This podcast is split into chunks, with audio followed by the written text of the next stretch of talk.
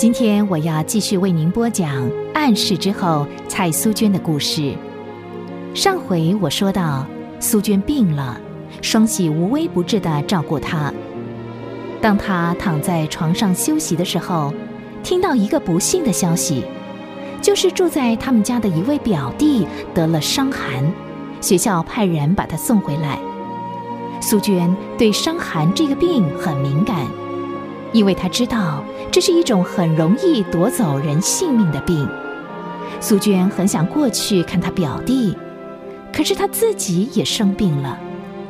正在犹豫不决的时候，有个声音催促她赶快过去向她表弟传福音，说不定那是他表弟这一生最后的机会了。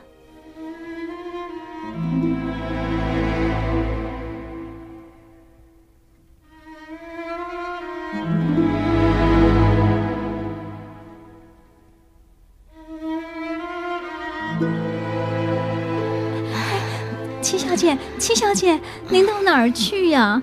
大夫说要您好好的睡，好好休息，不可以随便出来，会着凉的呀。双喜啊，快扶我，我的头好昏哦。哎哎呀，小心小心，七小姐，您到底想上哪儿去呀？有什么事您吩咐我，我会替您跑腿的。不行，我得自己去。双喜啊，咱们去看看表少爷好吗？表少爷，哎呀，七小姐，看您这个样子，怎么能去呢？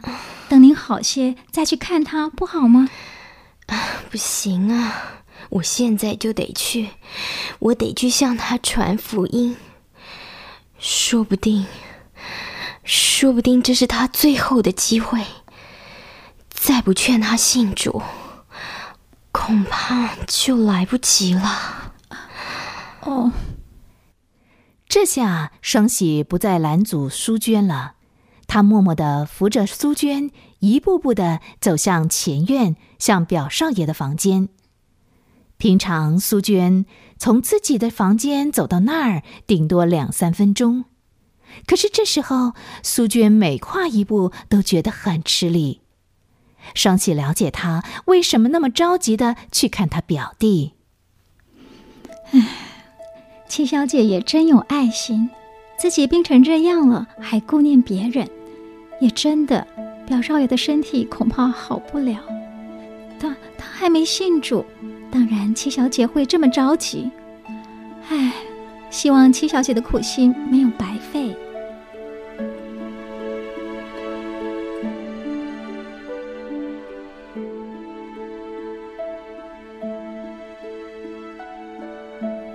表少爷，表少爷，我们七小姐来看您呢。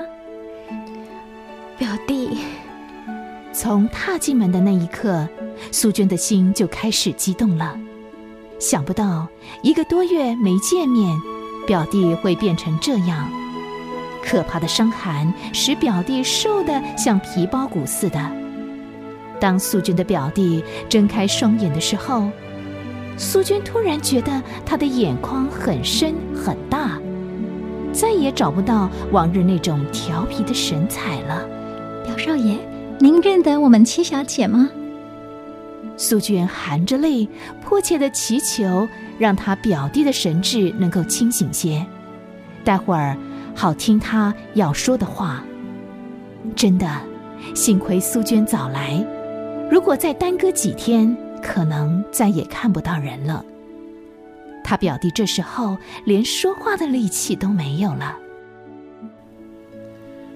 七表姐，我我正在等你来。苏娟愣了一下，等他？他的表弟正在等他，他有什么重要的话要说吗？苏娟很高兴，因为表弟总算还认得他。苏娟沉默了一会儿，就开门见山的说出来她抱病而来的目的。表弟，你要不要接受主耶稣做你的救主？你去过教会好多次了，我娘也常劝你，你一直都没有表明你信不信。奇怪，苏娟觉得自己说话好像越来越有劲儿了，怪不得双喜也惊奇的望着他。七表姐，我要信，我要信耶稣。七表姐，请您，请您替我找一个牧师来，好吗？你的意思是，要请牧师给你施洗吗？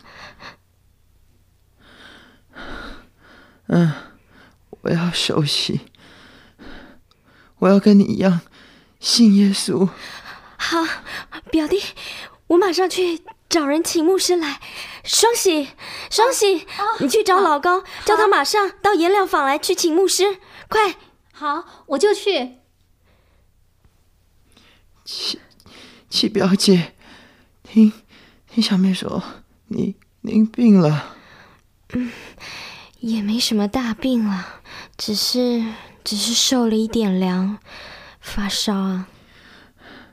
您千千万要小心啊，别像我。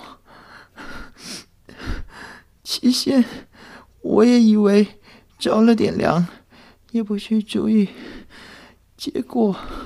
结果，表弟，别难过了。若是耶稣肯的话，他会叫你很快好起来的。不，我知道，好不了了。其实我不该难过，不管能不能好，只要我信耶稣，向他认罪，耶稣。一定不会丢弃我，是吗，七表姐？嗯，是，表弟，耶稣永远不会丢弃我们的，在任何的情况，他都会跟我们在一起的。我知道，您说过，耶稣能带我们走过死亡谷，对吗？对，耶稣是好牧人，我们是他的小羊。他会带我们经过走死荫的幽谷，一路带领我们，直到到达天家。天家，那一定是一个很美的地方。我读过圣经，圣经说那里很亮，有珍珠，有碧玉。表弟，别说话了，休息一下吧。待会儿牧师来了，还要问你几个问题呢。来，你的圣经在这儿，我念几处给你听听。圣经就在这儿，来，我念几处给你听听。约翰福音十四章三节：我若去为你们预备了地方，就必再来接你们到我那里去。我在哪里，叫你们也在那里。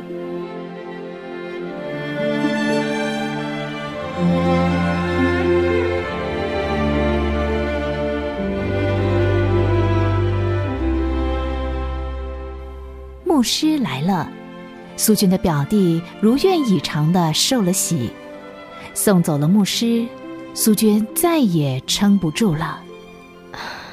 双喜啊！啊，是我很累了，你留下来伺候表少爷吧。哦，我要回去休息了。那那我先扶您回去吧。嗯，不用，你在这里陪表少爷，我可以自个儿走。嗯啊，好吧，七小姐，您小心呐。嗯。双喜目送着苏娟柔弱的身影，莫名的叹了一口气，然后走回病人的床边。这时候，苏娟的表弟突然睁开眼睛，枯黄的脸出现一丝兴奋的微笑。啊，我我看见了，我看见了，看啊！啊，表少爷，表少爷，您说您看见什么了？好，好美啊，好，好美啊！哎，门怎么是关的？我要进去，我要进去。七七姐，我不能进去，为什么门门是关的呢？双喜这下了解病人的意思，他想，说不定表少爷看见天门了，所以双喜很聪明的回答：“表少爷，您放心，也也许也许开门的时候还没到呢。”我要进去，我要进去